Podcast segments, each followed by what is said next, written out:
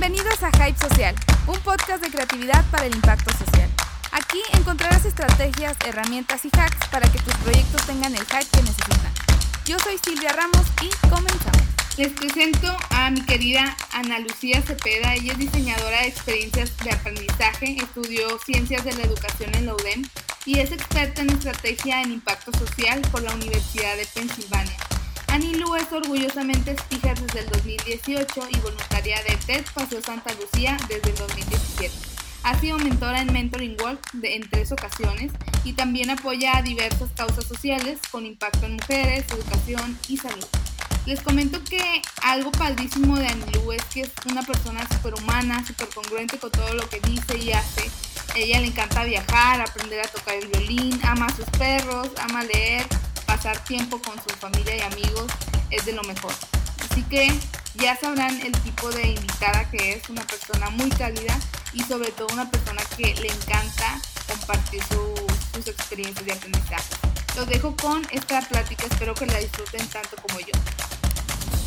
Amigos del podcast Emprendedores Sociales, le quiero dar las gracias a mi amiga y cómplice Ana Lucía Cavazos, eh, que, está aquí con nosotros. Es para mí muy, muy especial esa entrevista porque ya, o sea, ya la quería entrevistar desde hace mucho, desde que yo creo que antes que tuviera el podcast y al fin se dio. Muchas gracias, Anita. No, muchas gracias, Silvia. Oye, y bueno, pues ya un poquito conté de ti, de, de, quién eres, pero me gustaría que tú a, a viva voz nos contaras quién es Anilú. Claro que sí, mira, soy Ana Lucía Cavazo, soy regia 100%, aquí nací, aquí crecí, tengo 33 años recién cumplidos. soy licenciada en Ciencias de la Educación, de, egresada de la Universidad de Monterrey y me encanta crear experiencias de aprendizaje. Este, yo entré a la carrera creyendo que iba a dedicarme a la docencia todo toda la vida, ¿verdad? Y aunque me fascinan los niños y me encanta estar con ellos, no puedo negar mi parte, como decía un maestro, tú eres administrativa y no le quería creer. Y pues aquí estoy. Casi 10 años que me gradué. aquí estoy en área administrativa. Oye, qué padre. Sí, me, me, fascina este, pues todo lo que tiene que ver con experiencias de aprendizaje y hacer que, que las personas pues que no solo estén viendo un curso más, ¿verdad? Que realmente lo disfruten y que sea algo significativo. Y, Oye, ay, perdóname. No, sí, sí, dime, dime. No, que, y pues por otro lado también me, encanta estar muy activa en cuestiones sociales, me refiero en, en, en, cosas que vayan con mis ideales, ¿no? Este, por ejemplo, estar en, Speaker Nights, que es todo lo que es de eh, empoderamiento de las mujeres unas a otras, en eh, ser voluntaria en el TEDx Paseo Santa Lucía, me encanta estar ahí detrás del, como dicen, backstage, este, poder apoyar con la logística y, otros eventos. Oye, Anita, y ahorita que dices sobre lo del tema social, quiero que me cuentes dónde parte tu, tu no, no solo tu conocimiento, sino eh, donde dijiste aquí me, gusta lo social y ese es el, primer proyecto en el que estoy o cómo fue que empezaste a involucrarte al tema de, emprendimiento social? Sí, este, pues mira, la verdad es que si me pongo a ver bien, yo creo que, digo, tuve mi primer impacto desde que yo estaba chiquita en el colegio, no me acuerdo cuántos años tenía, que fuimos a un orfanatorio a llevarle juguetes a los niños. Ok no sé cuántos años tenía, pero me impactó mucho, como el hecho de para un niño ver algo que no está acostumbrado a ver es muy impactante, ¿no? Sí, definitivo. son de esas experiencias que vives y como que con el tiempo se te olvidan. Y luego me pasó cuando estaba en prepa, me fui de misiones. La única vez que me iba de misiones estaba yo en prepa. Yo creo que yo tenía unos 17, fácil. Y ahí Haz de cuenta que en las misiones con Schoenstatt lo que ellos hacen es que todos los de la frate se van rotando de que un día te toca ir con las señoras, al otro día te toca estar con los niños y otro día te vas con los chavos y así. Y yo toda la semana estuve con los niños. yo nunca me moví. ¿En serio? Sí, y luego me di cuenta que los niños realmente también se divertían conmigo. Y yo, ahí es donde, bueno, ahí es donde dos cosas. Uno, descubrí mi vocación, que era estudiar este, ciencias de la educación O sea, ahí no lo dudé, dije, esto es lo mío. Y por otro lado, es donde dije, híjole, tengo que hacer algo por la gente, por y para la gente, ¿no? Y, y desde ahí empecé. Y pues ya más adelante, estando en la carrera, tuve la oportunidad de ser parte de lo que le llaman el programa de honores, que ahorita ya le, ya le cambiaron el nombre, es un programa de Líderes Plus. Y el programa estaba enfocado, en ese entonces eran los MDGs, que son los Millennium Development Goals de la ONU. Ahorita ya son los 17 este, los, ODS. Ajá, los ODS. Pero en ese entonces eran los MDGs, ¿verdad? Y a mi equipo precisamente nos tocó el de, en ese entonces le llamaban este, equidad de género y empoderamiento de la mujer. Ahorita ya nomás le llaman equidad de género, creo. Este, y fue como que la meta que le tocó trabajar a mi equipo y me impactó mucho porque pues parte del proyecto era investigar como abiertamente ciertos temas referentes a eso y me hice muy consciente de la problemática que realmente existe y pues desde ahí empezó todo, la verdad, porque dije, tengo que hacer algo, no, no me puedo quedar así. ¿Y, ¿Y, cuál fue el primer, este, o cuál fue la primera causa que te impactó, que dijiste, bueno, por aquí siento que esto es lo primero que se tiene que solucionar en el mundo? Híjole, ya sé que vas a decir que voy a estar cambiando mucho de tema entre, entre lo de mujeres y lo educativo, pero mi, mi raíz educativa no, no la puedo negar. Cuando recién me gradué, estuve laborando en Vía Educación. Ok. Teníamos un programa de participación ciudadana y me impactó mucho porque dije, híjole, es que si trabajamos realmente desde la educación, o sea, ya bien, porque me tocó trabajar como asistente de investigación, me tocó trabajar en la parte de recolección de información y de datos para hacerla, o sea, la base de datos y transformar la investigación cualitativa a cuantitativa, o sea, me tocó hacer un montón de cosas. Pero ya que estás en el área del desarrollo de, este, de, estrategias o cosas de, cambio más directas, este, como que me puse a analizar todo y realmente es, es impactante como desde la educación, cuando las cosas se hacen bien, puedes tener un impacto tan grande, no solo cambiar, este, o sea, no se trata de cambiar lo que la gente sabe, nada más. Es, cambiar, es cambiar un mindset, es cambiar una cultura y todo se puede lograr con la educación. Entonces fue ahí donde yo me hice muy consciente de que pues es que tenemos que empezar por esto. Si queremos educar a las mujeres a que pues X cosa tiene que empezar por la educación.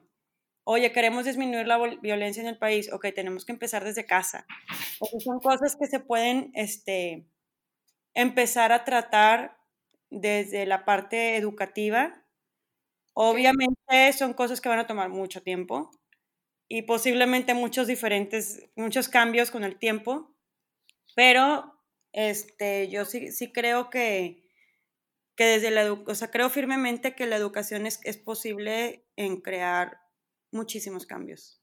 Oye, Anita, y ahorita que dijiste que cuando la educación realmente, o sea, sí puede tener un impacto grande cuando se hace bien, por así decirlo, ¿qué es algo que estamos haciendo mal o, qué áreas de oportunidad ves en los proyectos educativos? Pues mira, yo la verdad lo que creo, digo, no conozco muy bien cómo funciona actualmente con tantas reformas que han hecho, pero yo creo que lo primero que tiene que empezar a cambiar un poco es desde, o sea, si nos vamos a, a cuestiones más públicas y así, yo creo que lo primero tiene que empezar desde, o sea, tiene que empezar desde arriba. Okay. Empezar con la, la, mentalidad de los directores, los maestros. Cuando yo estuve haciendo una de las investigaciones, me acuerdo perfecto que tuve que ir cuatro veces durante el mes de mayo, porque cada vez que iba no tenían clases. Entonces dices, oye, a ver, ¿cómo vamos a, cómo yo voy a hacer mi trabajo en una investigación si no tienes clases? Y era, es que es día del maestro, y yo, pero el día del maestro es un día, el 15 de mayo ya. No, ya pasó. El día del maestro, ah, ok, luego volví a ver, no, es que ahora estamos festejando porque no sé qué, no, es que ahora no hubo clases, y yo, pues cómo van a promover, o sea, es la falta de congruencia. Yo, ¿cómo van a promover que la gente, que no haya ausentismo, que la gente vaya, si tú mismo no estás ahí? ¿Verdad? O sea, esa falta de congruencia yo creo que es lo más importante, porque pues igual, ¿cómo quieres promover que no haya deserción escolar si los mismos maestros no van y como que ya les pagan? Sí. O sea, esto yo creo que es como un área de oportunidad muy grande. Yo creo que tendríamos que replantear la forma en que se hacen las cosas.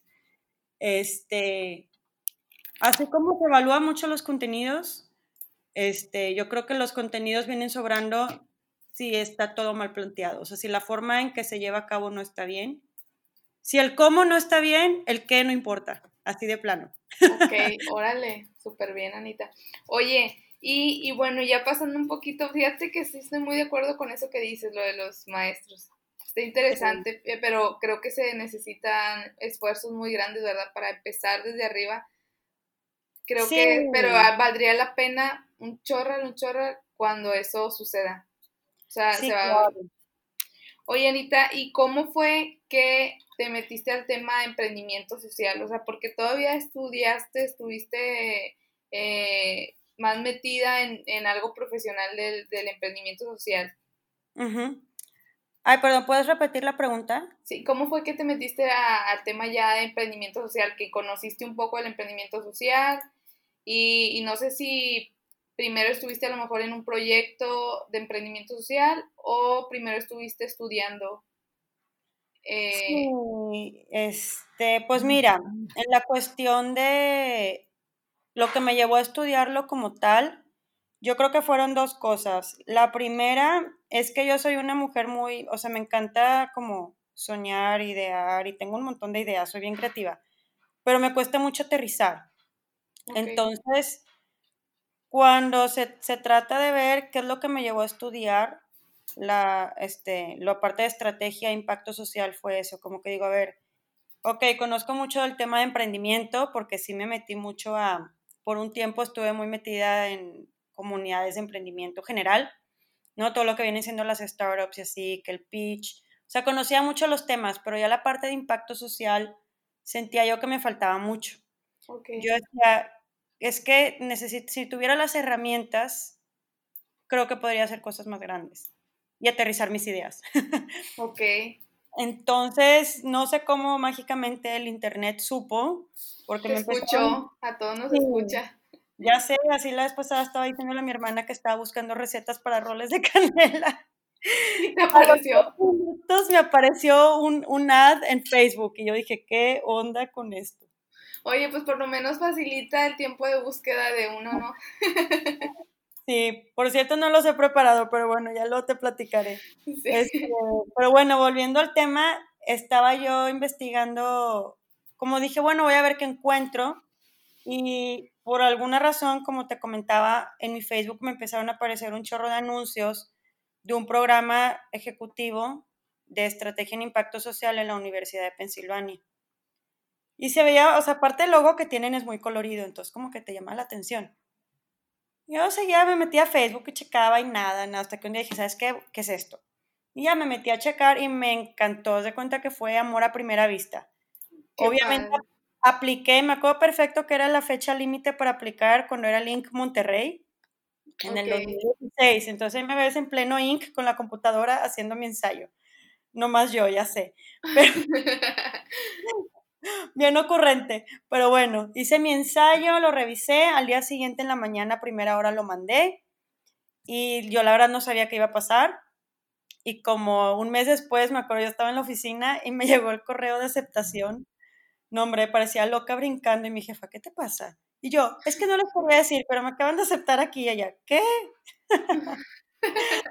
pero sí, la verdad es que no, como que fue lo que lo que me, gustó de haber entrado aquí, pues es, es el hecho de tener, la, o sea, es tener las bases teóricas o pedagógicas o ambas para poder desarrollar algo social sustentado en teorías o como se puede decir. Claro, sí, yo creo que este para que no haya digo este el margen de error no es, es menor cuando estás bien informado y no te avientas así al, al, al vacío. Oye, Anita, ¿para ti qué es el emprendimiento social?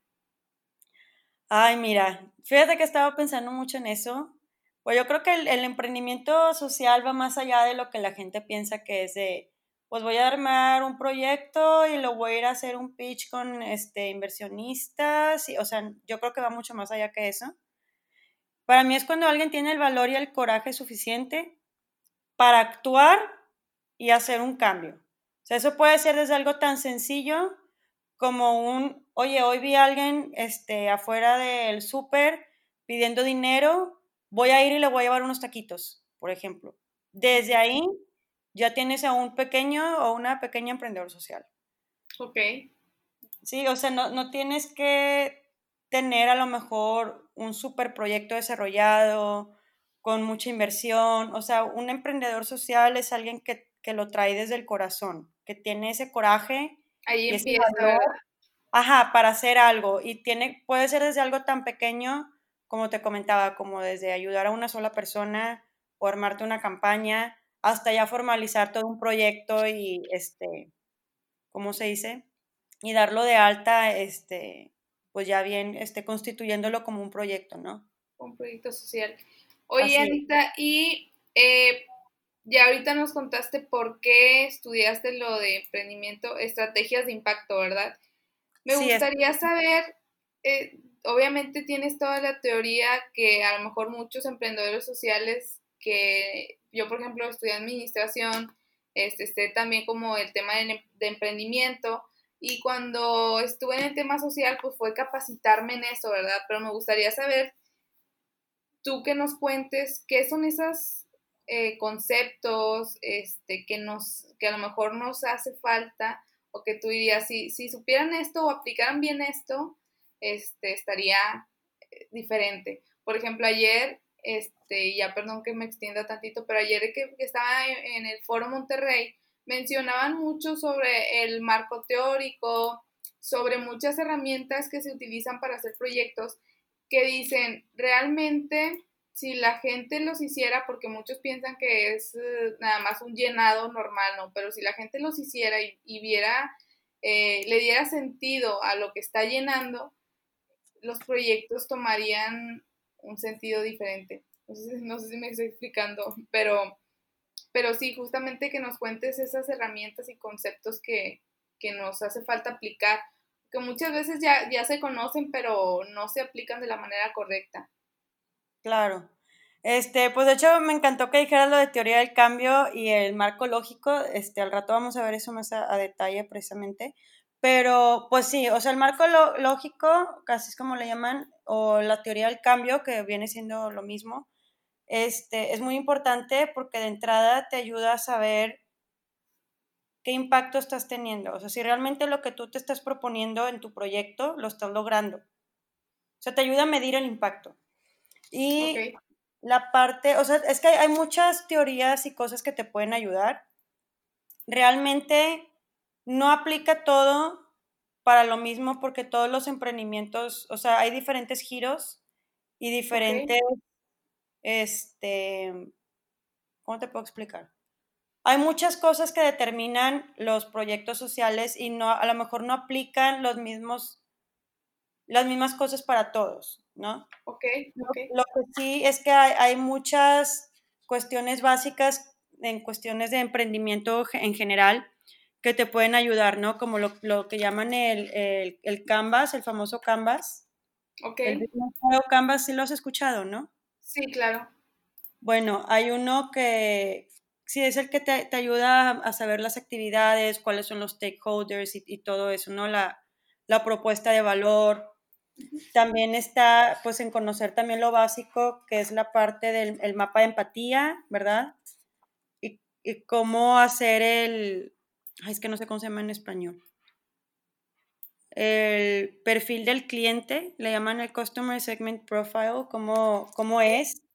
Porque si tú conoces lo que hace el, el cliente desde su punto de vista, es mucho más fácil entender qué es lo que esas personas a quienes tú, aquí le llaman pues clientes, este, qué es lo que ellos van a, necesitar, cómo lo ven, y para ti es más fácil diseñar algo en base a eso también.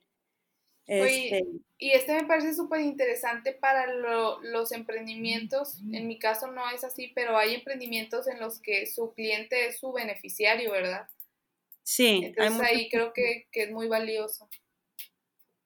Sí, pero bueno, no, no, bueno, puede ser de esa forma, pero híjole, cuando se trata de, de la recaudación de fondos, este también es, es todo un tema yo la verdad, te soy honesta, yo no tomé esa materia, pero, pero creo que no existía cuando yo lo tomé el programa, ya después sí.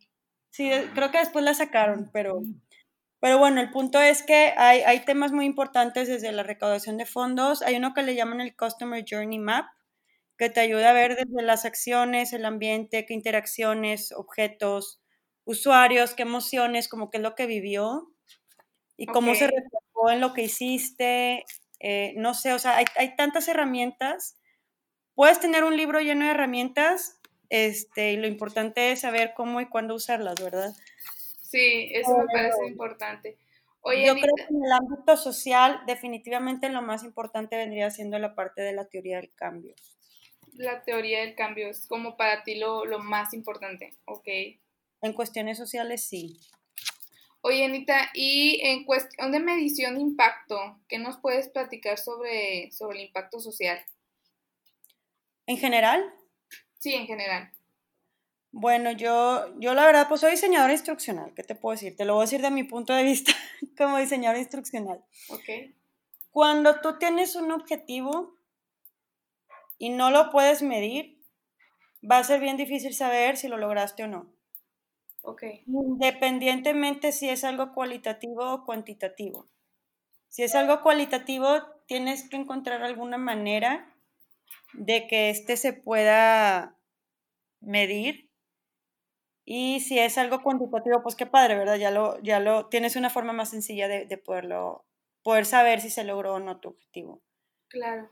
Entonces, yo creo que cuando estás diseñando un programa, un proyecto, cualquier cosa, que si tú tienes muy claro tu objetivo, o sea, tu objetivo general, este, no sé, quiero disminuir el hambre del país, este, a tanto por ciento. Ah, bueno, entonces tienes que investigar cuál es el porcentaje de la población que a lo mejor está sufriendo hambre, en qué parte están ubicados, cuáles son tus límites, cuáles son tus alcances, como que ya te pones a hacer algo más exhaustivo y en base a eso tienes que encontrar una forma de alcanzar una parte realista, ¿verdad? No, a lo mejor no vas a abarcar todo, pero es decir, bueno, de aquí a un año quiero que tantas personas, no sé, que en Monterrey al menos, no sé, dos, mil personas se beneficien de este programa. Ah, ok, entonces ya tienes algo muy este, muy concreto en qué basarte y cómo puedes medir ese impacto. Es no quererte comer, este, como dicen en el mundo, en una mordida. Claro, poco a poco, ¿verdad? Así es, es como, mi recomendación sería como romperlo un poco, o sea, es que estoy como traduciendo. sí, como break it down, ¿no? O sea, hay que quebrarlo en ciertas formas y encontrar una manera de que lo que hagas sea un poco más alcanzable, como le llaman las, metas SMART. Ok.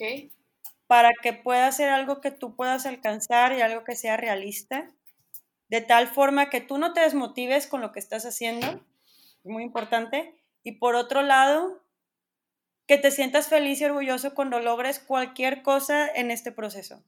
Entonces, es muy importante poder medir tu impacto de alguna forma u otra y, y mi recomendación es que desde que lo diseñes encuentres una manera. Y si no lo empezaste de esa forma, porque yo sé que muchas veces lo que pasa es que te lanzas y luego te empiezas con el proceso al revés, el cual está bien. Este, si ya te lanzaste y estás viendo qué onda, no pasa nada. Ya nomás hazlo de una forma concreta en cuanto a la parte formal, si se puede decir así. Y trázate un objetivo y en base a ese objetivo ya buscas cómo medirlo. Y te lo llevas poco a poco y como decía, te vas a motivar a ti mismo de que, ah, ya logramos esto, uh, vamos por más. Entonces, no sé, siento que tiene las dos partes positivas Y si ves que no estás donde quisieras estar, te ayuda a replantearte, ok, ¿qué estamos haciendo mal o qué podríamos mejorar para lograr esto?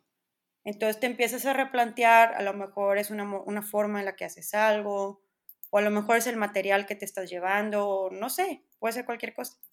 Claro. Oye, me parece súper interesante lo que dices de que a veces este, empezamos al, al revés, ¿verdad? Pero justamente pues este, pero este, para los que nos escuchen, pues eso también está bien, ¿verdad? Porque si bien es cierto, eh, hubo una iniciativa de parte personal, o sea, de, parte de, de, la gente que es emprendedora, que la, la verdad, pues nadie se lo pidió de cierta manera, ¿no? Entonces, este, a veces eh, me he topado con emprendedores sociales que dicen, no, pues es que no siento que, que avanzo, no siento que voy bien pero la realidad es que vas bien porque pues ya iniciaste algo que nadie te pidió y que de alguna u otra manera nada más es como darte estructura, enfocarte un poco y, y, y, ya sobre la marcha, ¿verdad?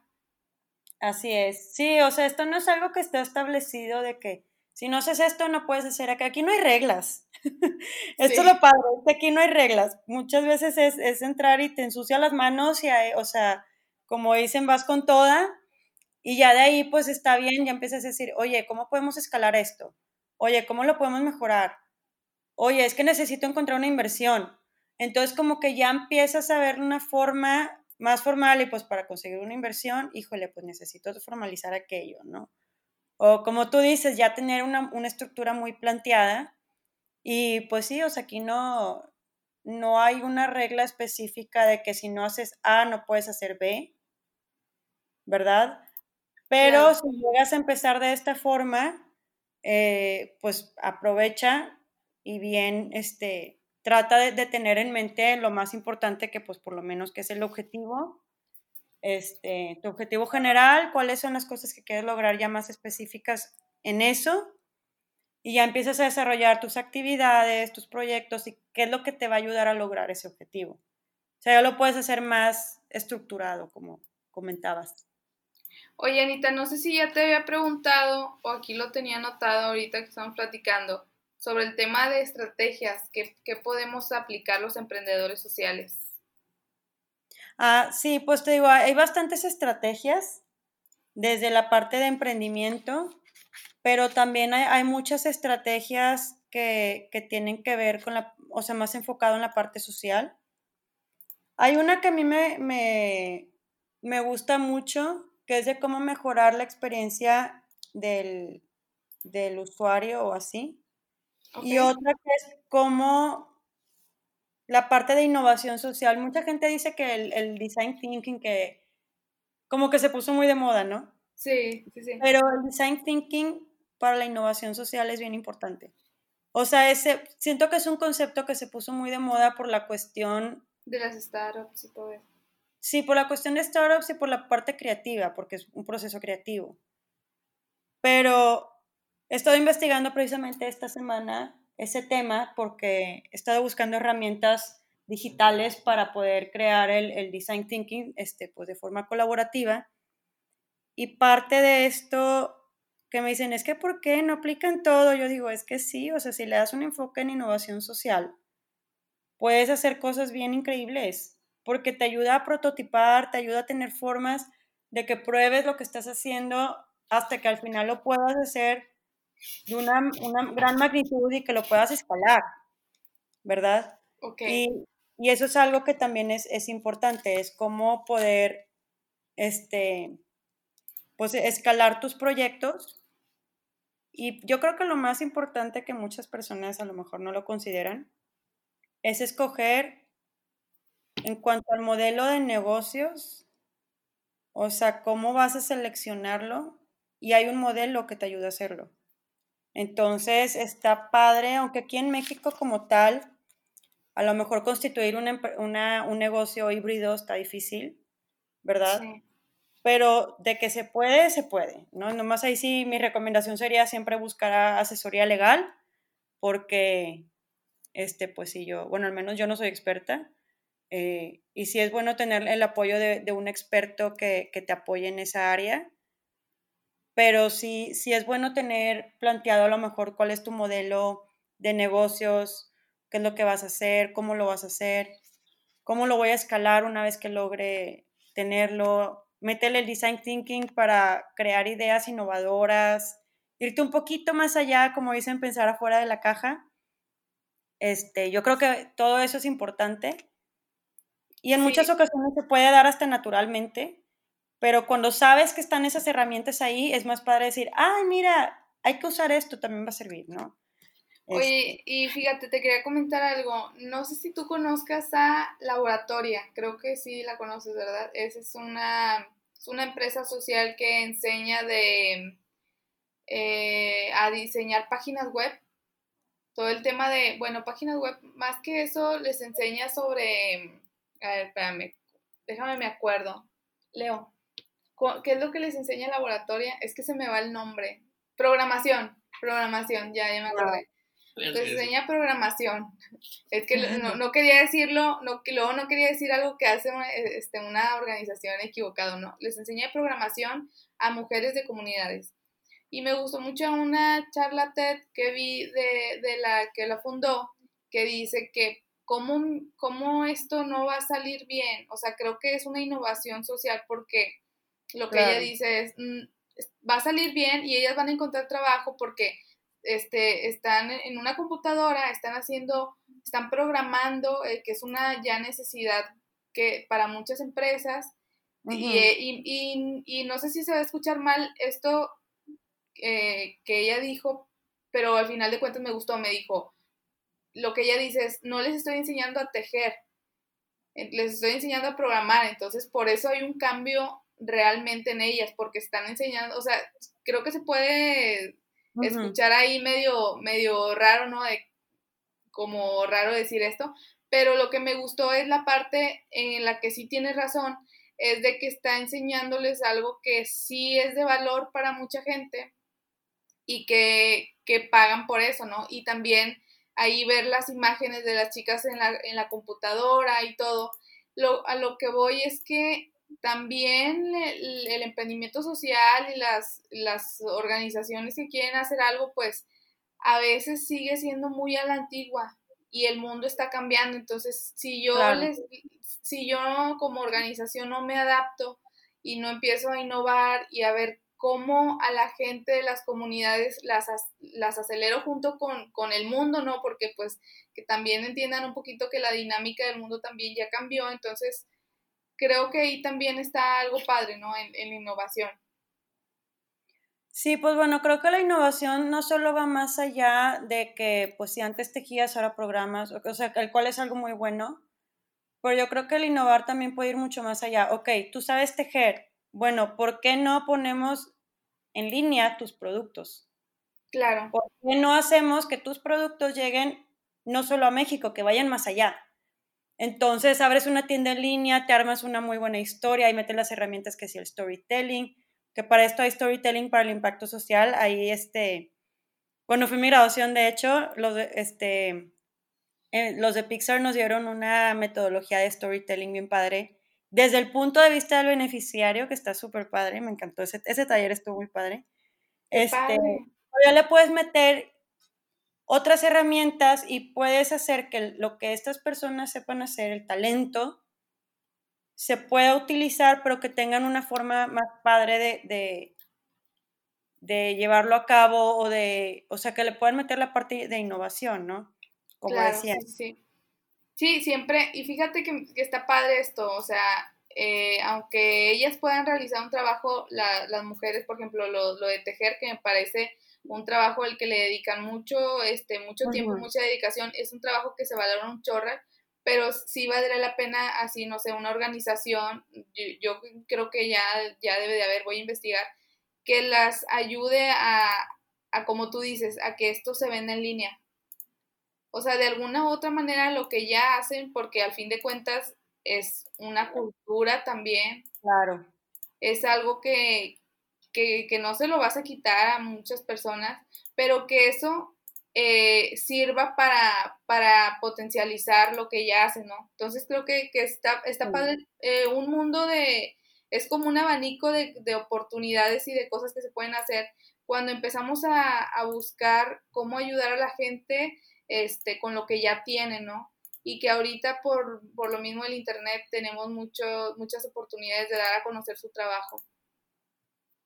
Así es. Sí, o sea, a lo que iba con este ejemplo es que, o sea, algo a lo mejor tan tradicional o tan, este, como tú mencionas, como esta parte del tejer, o sea, que lo tomé como ejemplo, ¿verdad? A lo mejor, pues, ¿qué se pudiera hacer para hacerlo más innovador? Pues algo tan, en cuestiones de ventas, pues te puedes ir a venderlo en línea, entonces, o te puedes ir a una plataforma que ya existe, o te creas tú tu propia plataforma y haces, te juntas con varios artesanos del país y le pones un nombre creativo, o sea, no sé, estoy pensando en voz alta, ¿verdad? Pero, sí, o sea, puede haber miles de cosas que puedes hacer este, pues más porque ahorita, por ejemplo, si México es muy rico, tiene esa riqueza en, cultura y tradiciones, colores, pues qué mejor que a lo mejor este, buscar una forma de que tenga su impacto en el mundo y al mismo tiempo estás dando a conocer la cultura, o sea, no sé, estoy, como te digo, estoy pensando en voz alta, pero puedes encontrar formas de que algo sencillo se vuelva pues más creativo con alguna innovación, este, como comentabas, oye, pues a lo mejor las podemos enseñar a, programar, pero pues a lo mejor no todas van a estar en la forma, más, en la, perdóname, no todas van a estar en la, este, viviendo en la zona urbana, donde a lo mejor tienen más acceso a internet, ¿verdad? O una computadora. Claro, oye, no, pero está padrísimo lo que dices de pensar en lo que estás diciendo de que estás pensando en voz alta, está padrísimo porque yo siempre digo, no es que tan chica o grande sea una idea o un negocio, sino tú que tanto lo puedes llevar a que sea grande y que sea conocido.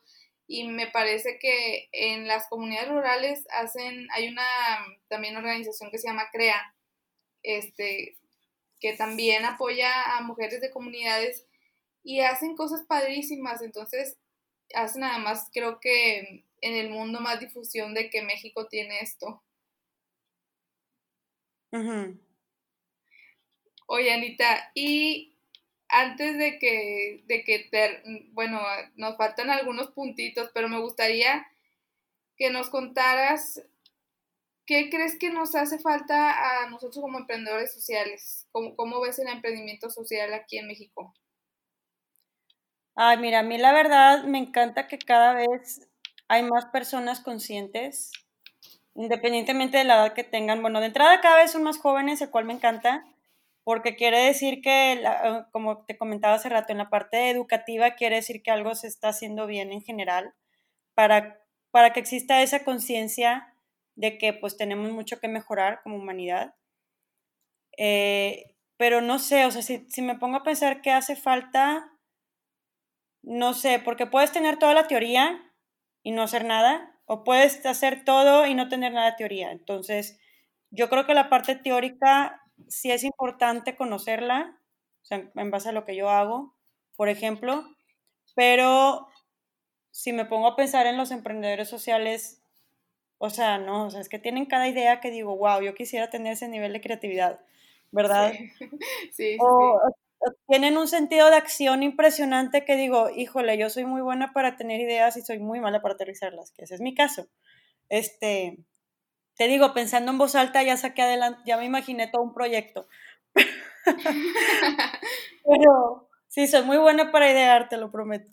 Pero bueno, este, no sé, honestamente no puedo pensar en una cosa concreta que los, em, este, haga falta a los emprendedores sociales, pero yo creo que algo que puede beneficiar a cualquiera que esté interesado en el mundo del emprendimiento social es que de una forma u otra puedan conocer bien hacia quién está dirigido su proyecto.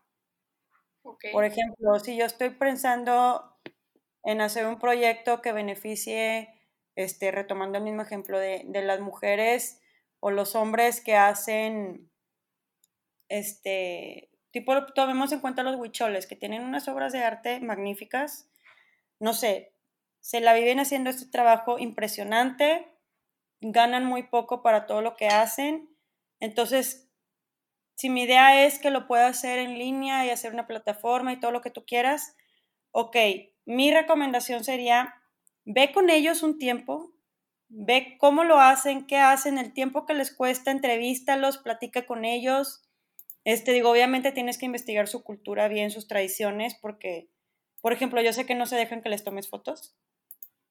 Entonces, sí, o sea, investigar un poco, este, algunas de sus cosas para que también tú no ofendas sus, este, pues sí, sus tradiciones o su cultura, o sea, que no seas un invasor en lo que ellos hacen, sino al contrario. Pero si tú lo ves desde, desde ese lado, yo creo que van a pasar dos cosas. Uno, los vas a entender mejor, por lo, que, por lo cual vas a lograr que tenga un mayor impacto lo que sea que estés haciendo. Y dos, vas a lograr la parte que hablábamos del mapa de empatía y eso, vas a lograr que la gente tenga más empatía y entienda lo que estás haciendo. Y vas a lograr crear cosas muy grandes porque puedes sacar una historia, lo puedes hacer algo en, el, en la cuestión del marco lógico y la teoría del cambio para que todo lo que estés, este, cuando todos tus objetivos y, y las actividades se puedan planificar de tal forma que logres aquello que tienes ya pues predeterminado, si se puede decir así, ¿no? Sí, yo sí, que lo, sí que, que, lo más importante yo creo que sí es como conocer bien hacia quién está dirigido tu proyecto, que realmente qué tanto se necesita y por qué. Ok. ¿Se, ¿se podría decir, Anita, volverte experto en el problema? No, no, no tanto en el problema, o la necesidad, sino más bien en conocer al beneficiario. Sí, el beneficiario, o sea, que realmente, pues sí, que tanto lo necesita y, de qué forma puedes irte, como le llaman el go the extra mile, no solo a que, ay, pues necesito tener más ventas en esto y ya, porque somos una, una, un lugar donde a, lo mejor hay, hay mucha pobreza o hay mucha desigualdad económica, o sea, no, yo creo que puedes ir más allá y te puedes ir a algo mejor. Es decir, ¿sabes qué? Es una cultura tan rica, con tantas cosas, con obras de arte increíbles que hacen, que las venden muy baratas. Oye, yo te puedo ayudar a que hagas algo impresionante y que puedas tener más comida para ti y tu familia y que puedas, y a lo mejor atacas a dos problemas de un tiro, o sea, que a lo mejor dices, ah, bueno, no solo van a tener mayores oportunidades en cuanto a ingresos, pero pues ahora pueden alimentar bien a su familia, pueden tener un mejor lugar para vivir, o sea, puedes irte a, incluso a identificar otras necesidades que ni ellos sabían que tenían. Oye, me parece súper interesante esto que dices. Oye, Anita, y me gustaría, no sé si sientas que falta algo más que decir, si no, me gustaría que nos contaras sobre tu proyecto. Ay, pues mira, ¿qué te puedo decir? A mí me encantaría decir que este proyecto ya lo lancé, pero todavía no. Estoy, estoy juntando el contenido, el cual me encanta porque, pues bueno, te platico rapidito. Tengo un, un, un proyecto que todavía le tengo que cambiar el nombre porque no quiero este, tener problemas este, legales por el nombre, pero yo le llamé el proyecto de la Mujer Maravilla Mexicana, el secreto de la Mujer Maravilla Mexicana. ¿Por qué esto surgió antes de que se hiciera famosa y saliera el boom de la Mujer Maravilla en el 2016? 2017, 2016, perdón. Este, y me di cuenta que muchas veces hay, hay mujeres increíbles que tienen historias de vida impresionantes que realmente te, te conmueven y te motivan, te inspiran. Y dices, si ella pudo, ¿por qué yo no? Entonces, el proyecto que tengo este, está enfocado en eso, es en encontrar esas historias de estas mujeres, no importa el ámbito en el que estén, porque me dicen, ah, solo emprendedoras, yo no, no, no. O sea, pueden estar en el área de sector salud, pueden ser mujeres que están en el área de entretenimiento, música, pueden ser nutriólogas, pueden ser docentes, este, amas de casa, o sea, no importa, la verdad, estudiantes, o sea, no importa a qué te dediques, mientras seas alguien que, que tiene una historia que contar, en la que alguien al final del día una niña, una joven o incluso un, un hombre, o sea, no estoy este, dejándolos fuera, al contrario, yo creo que más los necesitamos, este, pero que puedan decir, si ella pudo, ¿por qué yo no? Que se identifiquen. Este, y luego me dicen, ah, es que ya existen los cuentos de Buenas noches para niñas rebeldes. Y yo, no, esas son biografías. Esto no es una biografía, esto te va a dar, te dan tips, te cuentan este, que los ayudaron y pues como está enfocado en, en, digo, la idea original es que fuera la Mujer Maravilla, pero tengo que encontrar otra forma de plantearlo, pero yo lo estoy enfocando en heroísmo, 100% heroísmo.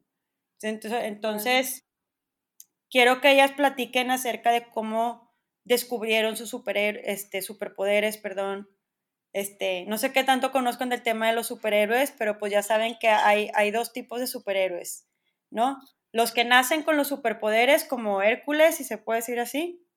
Aunque bueno, es mitología, pero si nos vamos al, al superhéroe de Disney, este, pues ya nació con sus poderes, o aquellos que los desarrollan a causa de un accidente, como el hombre araña, por ejemplo, ¿no? Que aparte el hombre araña es mi favorito. ¿Ah, en serio? Me encanta, sí, me encanta el hombre araña, las películas y todo, soy fan. Es que es bien chistoso, es muy cómico. Este, pues de hecho la Mujer Maravilla igual es, es, es, es de la de mitología griega, está enfocada en mitología, pero pues ella igual nació con sus superpoderes, ¿no? Sí. Entonces, yo soy de la idea de que pues no naces con tus superpoderes, pero a lo mejor tienes cierto privilegio en ciertas cosas. Entonces, el objetivo de este proyecto, como te comentaba, es que alguien pueda decir si ella pudo, porque yo no.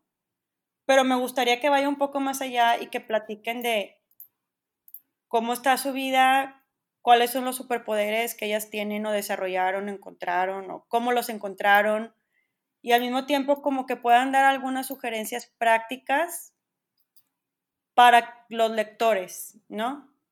Y la idea original estaba propuesta en que fuera un libro, pero siendo realista, un libro va a estar bien difícil sacarlo primero. Entonces, pues volviendo al tema de innovación y demás, pues tienes que replantearte la idea y va a haber un blog. De hecho, el blog ya lo estoy y estoy bien contenta. Este, así es que espero sacar pronto este, ya las primeras historias. De hecho, ya les voy a, a escribir a las, las mujeres maravillosas mexicanas para que ya empiecen a compartirme sus historias y espero dentro de no mucho tiempo, ahora sí, tener a su disposición la liga del blog para que puedan acceder. Oye, de volada que lo tengas, no lo, no lo mandas, estaría padrísimo compartirlo y también leer a todas las personas así que, a todas las mujeres que, vas a tener en tu blog. Gracias, pues igual y, si, y, lo, y lo más para que me encanta es este, decirles como que, bueno, tú eres una a quien conoces, nomina, a quien nominas como una mujer maravillosa y por qué, o sea, que sea una forma como también padre de que, ah, ah, tengo que pensar en alguien. Entonces creo que entre nosotros también es ir creando ese sentido de reconocimiento. Como, como dice Gaby Mitri en Speak Her Nights, que dice ella, el darle crédito, ¿no? Es la parte de darle crédito a la otra y la parte de, de reconocer algo que ha logrado, lo que ha hecho, cómo ha salido adelante de situaciones difíciles, cómo ha construido la resiliencia, porque vaya que la resiliencia es un superpoder.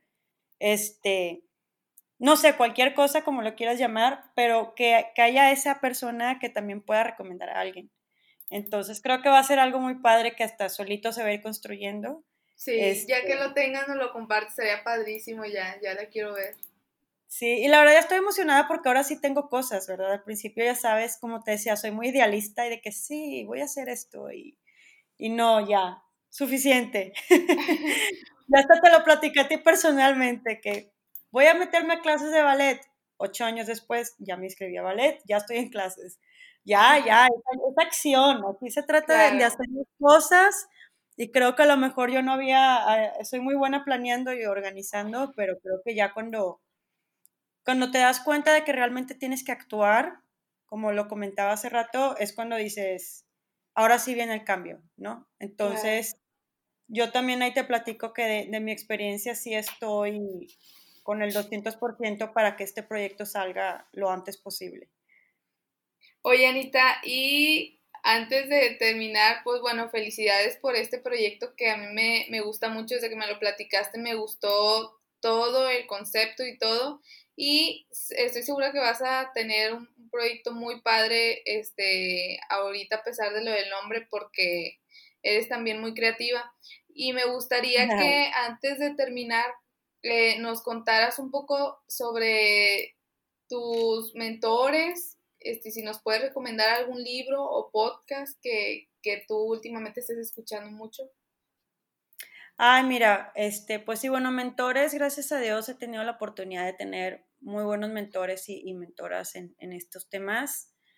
Este, pues bueno, de entrada voy a, comentar a Gaby Mitri. La verdad es que esa mujer, desde que la conocí, no sé qué hizo con mi vida, me cambió totalmente mi forma de pensar y, y todo, que la verdad es que la admiro bastante y ha sido una muy buena mentora mía.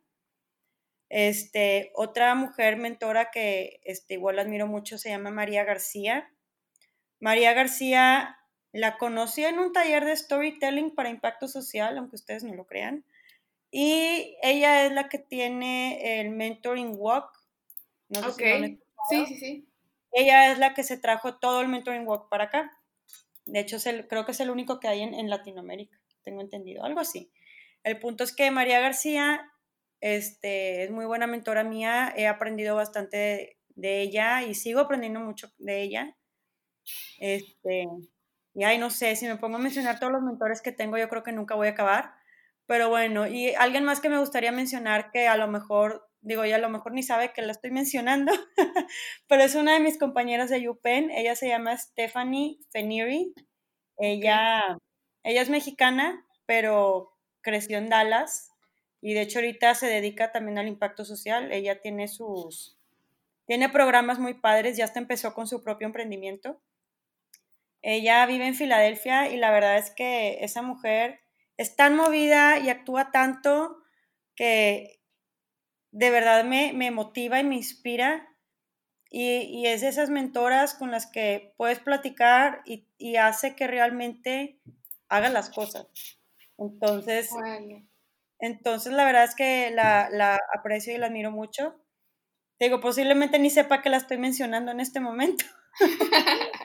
pero, pero sí, es, y yo la verdad recomiendo que siempre tengan algún mentor o alguien que, pues que te escuche y tú igual te conviertes en un mentor sin darte cuenta, ¿verdad? Entonces, sí, claro.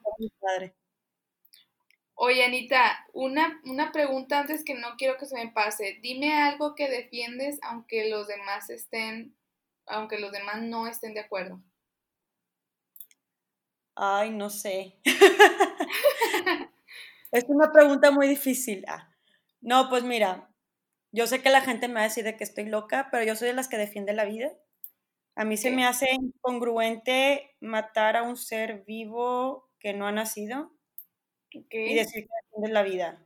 No sé, digo, es mi forma de, de, ver es así. Este, pero volviendo al tema de educación, yo sé que falta mucha educación en ese sentido para precisamente evitar que, que haya embarazos no deseados, precisamente. Pero yo sí estoy súper en contra, súper en contra de matar a un ser vivo inocente. Claro, y, y, fíjate que eso, eso en lo que, lo que dices que estás en contra, pues realmente es una manera en la que tú también, al menos yo así lo veo, muestras coherencia, ¿no? O sea, por el tema que hablas de educación, o sea, creo que sí es, por, por todo lo que tú crees, por todo lo que tú representas, este, se me hace muy, muy padre que las, es algo que admiro mucho de la gente, la coherencia, de, que realmente lo que, lo que hacen y dicen eso, son, son lo mismo con lo que cada día, cada día predican y hablan, ¿no? O sea, creo que es algo que cuando una persona lo tiene y se ve de lejos, es algo que se aprecia bastante y es una persona muy íntegra en la cual se puede confiar y demás, o sea, ya luego me pongo acá bien este, inspirada. Pero sí, la verdad, eso, eso lo veo mucho de, ti, que eres muy coherente con todo lo que dices, Anita. Oye, Anita, pues muchas gracias por compartirnos. No sé si nos faltó algo. Este, ay, no sé, abarcamos muchos temas. Este, en cuanto a libros, no sé si tengas la forma de, que quienes escuchen tengan acceso a, a lo mejor a, algunos libros más adelante, porque en este momento... no tengo uno en mente, pero sé que tengo un montón de libros. Sí, igual no lo pasas y los, los publicamos.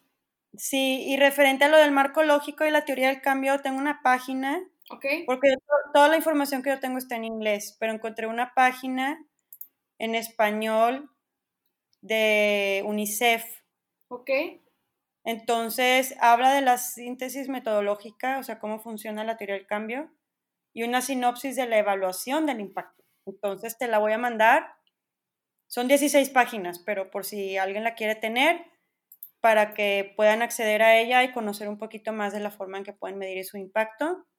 Este, y pues igual si tienen una duda, pues este, no sé, les das mis datos para que se puedan comunicar conmigo con mucho gusto. Sí, Anita, este, si quieres igual también ya compartirnos este tu correo o algo donde la gente te puede escribir si tiene alguna duda, sino también te vamos a etiquetar en redes sociales.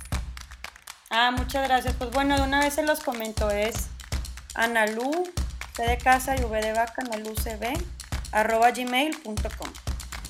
Súper bien, Anita. Pues muchas gracias por esta conversación que nos, nos, bueno, en lo personal a mí me encantó y aprender de ti pues siempre es algo súper padre. Siempre te aprendo algo siempre que platicamos.